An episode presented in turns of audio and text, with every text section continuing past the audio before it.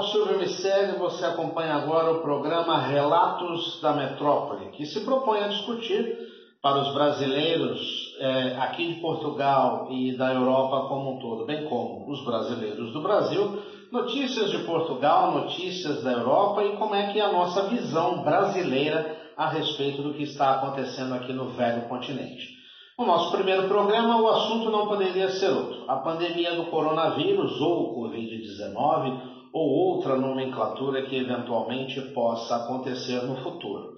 Discute-se nos últimos dias, nós estamos gravando aqui na segunda quinzena do mês de abril, portanto, Portugal já está em quarentena há mais de 30 dias e deve ter essa quarentena ampliada pelo menos até o começo de maio. Algumas datas falam a respeito de 1 de maio, que aqui em Portugal também é um feriado internacional do Dia do Trabalhador. Alguns defendem que a continuidade dessa quarentena deve chegar mais ou menos até o Dia das Mães, o que daria mais um mês,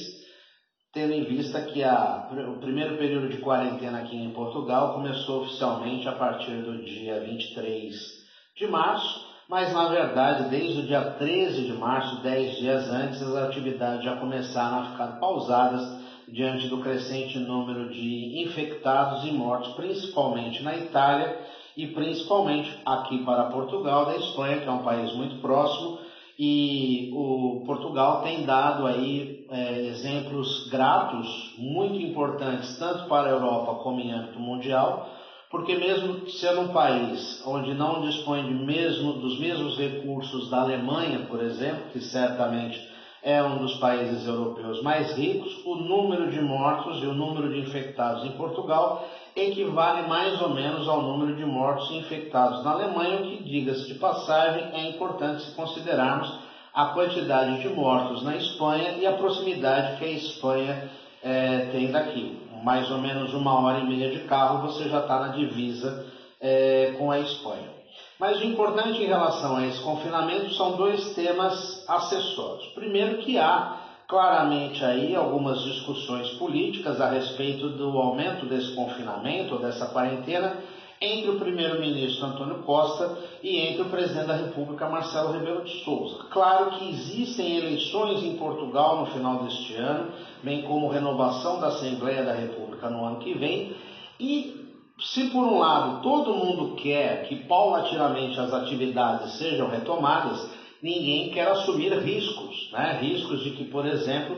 a pandemia de coronavírus, que em Portugal podemos dizer que está bem controlada, saia desse controle, aumente o número de infectados e, consequentemente, aumente o número de mortos. Então, vão ser discussões que nós vamos ter aí nos próximos dias e é bom que você, brasileiro que reside aqui em Portugal, ou mesmo brasileiro que gosta de acompanhar aí os relatos é, da nossa sempre metrópole, aqui Lisboa, Portugal como um todo, é, é importante você ter é, atenção a este assunto. E um outro tema que também está relacionado ao coronavírus é que a comunidade europeia não descarta manter o fechamento das suas fronteiras pelo menos até o mês de setembro. E isso é um problema sério para Portugal e para toda a Europa Ocidental, porque é o mês de verão e justamente é o mês onde temos picos de turismo aqui em Portugal. Desnecessário dizer que, por tudo que está acontecendo, o turismo é um dos setores mais afetados com a questão do coronavírus. Turismo, questão que envolve hotéis, restaurantes, é, enfim, é, museus, visitas, exposições, quer dizer, toda a área cultural, tá? toda a área cultural de Portugal está muito afetada por conta do coronavírus.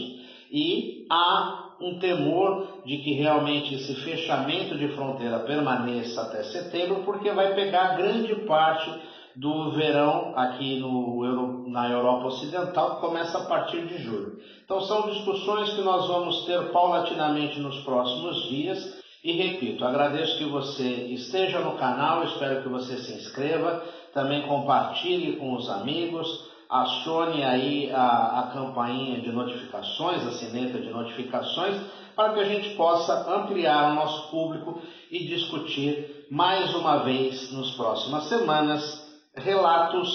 da metrópole. Um forte abraço e até a próxima.